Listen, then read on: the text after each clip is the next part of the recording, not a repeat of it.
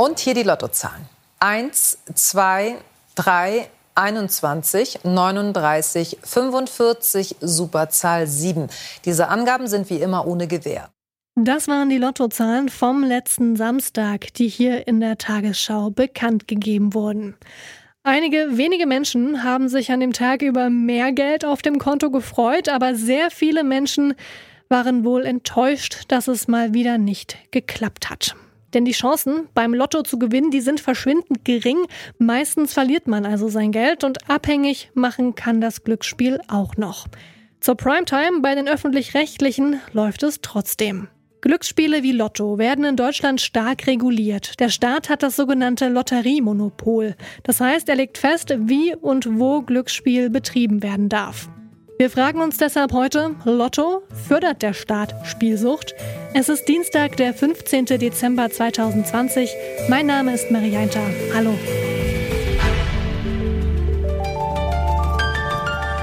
Zurück zum Thema.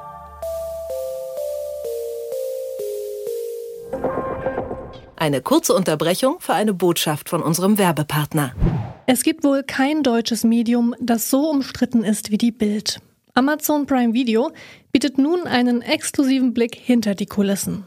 Ein Jahr lang ist das Bildteam im Arbeitsalltag, während Redaktionssitzungen, bei Gesprächen mit Politikern und den Außenreportagen begleitet worden. Herausgekommen ist Bild macht Deutschland, eine unkommentierte und unabhängige Doku-Serie. Bild gibt erstmals in der 65-jährigen Geschichte ungefilterte Einblicke in die Redaktion und die Herangehensweise an die Themen des Jahres 2020. Die Zuschauer sollen sich dadurch selbst eine Meinung über Deutschlands größtes Boulevardmedium bilden. Zu sehen gibt es Bild macht Deutschland ab sofort exklusiv auf Amazon Prime Video. Wer noch kein Kunde ist, kann das Abo 30 Tage lang kostenlos testen. Der Staat setzt nicht nur die Konditionen fest, wie Glücksspiel ausgeübt werden darf, sondern er verdient damit auch jede Menge Geld. 1,5 Milliarden Euro hat er etwa 2019 mit der Lotteriesteuer eingenommen. Aber hat der Staat nicht eigentlich die Aufgabe, Bürgerinnen und Bürger davor zu bewahren, auf Glücksspiele reinzufallen? Glücksspiel kann süchtig machen. Diesen Warnhinweis hört man jedenfalls nicht, wenn die Lottozahlen in den öffentlich-rechtlichen Sendern bekannt gegeben werden. Ob der Staat so die Spielsucht fördert, das habe ich den Sozialwissenschaftler und Suchtforscher Heino Stöber von der Uni Frankfurt gefragt. Naja, bei Lotte von Sucht zu sprechen, äh, es geht ein bisschen weit. Also ähm, wenn man das mal so nennen will, ich würde es eher das, das Rentner-Crack äh, nennen, also äh, oder das Rentner-Crystal Meth oder wie auch immer. Ähm, bei zwei Ziehungen in der Woche, ich, ich, glaube, sind die Entzugserscheinungen nicht so groß und das äh, Herzflattern und äh, generell äh, der, der äh, Kontrollverlust wird nicht so groß sein, weil die meisten Menschen spielen ihre festen Zahlen und festen Kästen und festen Beträge. Ähm, wir wissen, dass die meisten, die allermeisten Menschen zwischen 5 und 20 Euro ähm, investieren jede Woche. Und das äh, ist zwar ein gewisser Betrag, aber ähm, das ruiniert jetzt die Menschen nicht ähm, sondern ähm, das hält eigentlich diesen Traum äh, am Leben sozusagen, mal ganz groß zu verdienen. Der Staat äh, setzt ja nur die Grenzen und reguliert ja den Markt insgesamt. Er will damit verhindern, dass äh, hier ähm, relativ chaotisch und anarchistisch äh, Wettbüros überall an jeder Ecke entstehen und äh, äh, Glücksspiel überall floriert, äh, was natürlich für die Gesellschaft äh, unübersichtlicher wäre und ähm, für den Staat schwerer zu regulieren. So hat er eine feste Regulation. Die Überschüsse werden äh, an gemeinnützige ähm, Vereine und Verbände vergeben. Und ähm, die Prävention äh, muss der Staat oder muss der Lottoanbieter eben auch in die Hand nehmen. Dazu ist er verpflichtet. Insofern ähm, würde ich äh, bei Lotto wirklich nur von einem ganz begrenztem Umfang von Sucht, wenn überhaupt, sprechen.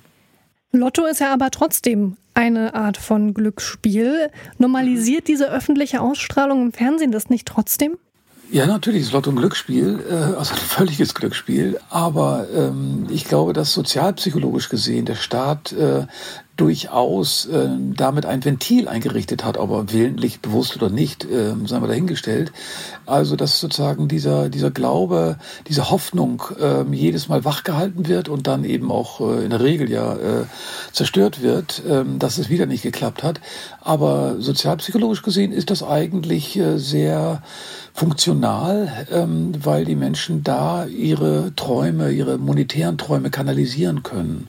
Und für den Staat ist das wunderbar. Er wird mit diesen Träumen noch Geld einnehmen und kann so bestimmte Organisationen äh, sozusagen nochmal unterstützen, die, die er dann mit staatlichen Geldern nicht weiter unterstützen muss.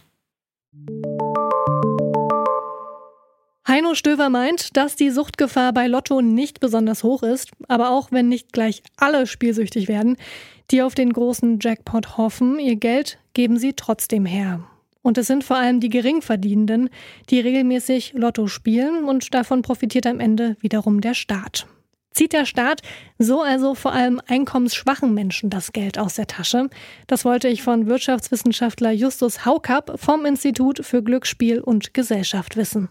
Ja, die Frage ist, was wäre die Alternative tatsächlich? Also wenn man davon ausgeht, dass es ein äh, gewisses Bedürfnis gibt, sozusagen den Traum vom Glück aufrecht zu erhalten, äh, tatsächlich wäre die Frage, wenn wir das Lottospielen jetzt abstellen würden komplett, äh, würde das heißen, die Leute machen dann tatsächlich nichts mehr oder begeben die sich dann auf andere Pfade? Äh, das ist eben die, die schwierige Abwägung, die es hier äh, zu treffen gilt. Und ähm, da ist eben die Befürchtung, dass einige dann woanders hin abweichen und das wäre dann sicherlich keine Verbesserung. Der Staat, der rechtfertigt das Lotteriemonopol ja auch damit, dass ein Großteil der Einnahmen auch an gemeinnützige Zwecke ausgegeben werden. Aber das Geld dafür, das kommt ja von denen, die sowieso schon wenig haben. Macht das für Sie Sinn? Ähm, das sind natürlich nicht genau diese. Also nicht jeder, der Lotto äh, spielt, ist automatisch äh, gleich ähm, äh, Transferempfänger und äh, äh, sozial bedürftig. Ähm, es ist zwar richtig, dass das sozusagen tendenziell nicht diejenigen, die ohnehin schon sehr viel haben, aktiv äh, Lotto spielen, aber man kann es auch nicht so darstellen, als wenn man sagt, nur Leute, die ähm, Sozialtransfers empfangen, spielen Lotto. Und man muss ja auch sehen, die Leute machen das ja mit einer, die haben in dem Sinne was davon, dass sie zumindest eine gewisse äh, Freude oder einen gewissen Nervenkitzel äh, dabei haben. Und das also aus gewissen Unterhaltungsgründen, äh, wenn man so mal so will, äh, äh, machen tatsächlich. Wenn man sich fragt, ist das sozusagen die optimale Art der Umverteilung, dann könnte man sich sicherlich viele Fragen stellen, ob das Geld nicht in den allgemein einfach in den Haushalt eingestellt werden sollte, um dann da sozusagen in den Parlamenten über die Umverteilung zu entscheiden. Aber diese Problematik haben wir bei vielen äh, Konsumgütern, wenn man ganz ehrlich ist. Die Tabaksteuer ist da nicht anders. Sozusagen auch das ist eine äh, Steuer, die überproportional äh, sozial schwächere Schichten äh, trifft. Äh, das ist in der Tat Dilemma, was es gibt. Allerdings stellt sich die Frage, wie gesagt, also wenn wir jetzt sagen, wir stellen das Lottospielen ab, heißt das dann einfach, ähm, weil es das nicht mehr gibt, äh, machen die Leute das auch nicht mehr oder machen die es nicht doch, wandert das Ganze äh, woanders hin ab und dass Leute im Internet damit dann Geld verdienen, ohne dass der Staat davon ab, scheint mir keine bessere Alternative zu sein. Den Traum vom schnellen Reichtum, den werden die Menschen also nicht einfach aufgeben, auch wenn er in den meisten Fällen nicht wahr werden wird. Wenn der Staat das Glücksspiel nicht reguliert und zu seinen Konditionen anbieten würde, dann würden die Menschen aber andere Wege finden, ihr Geld zu verspielen. Das meinen jedenfalls unsere Gesprächspartner. Und wenn der Staat das Glücksspiel regelt, dann kann er zumindest darauf achten, dass die Suchtgefahr gering bleibt, wie etwa beim Lotto. Das war's von uns für heute. Wenn ihr uns auf Spotify hört und euch der Podcast gefällt, dann freuen wir uns, wenn ihr zurück zum Thema direkt abonniert. Geht dafür einfach direkt zum Podcast und drückt oben auf Folgen. An dieser Folge mitgearbeitet haben Luisa Heinrich, Alea Rentmeister, Charlotte Nate und Andreas Popella. Chef vom Dienst war Yannick Köhler. Mein Name ist Mary Einter. Ich sag ciao und bis zum nächsten Mal. Zurück zum Thema vom Podcast Radio Detektor FM.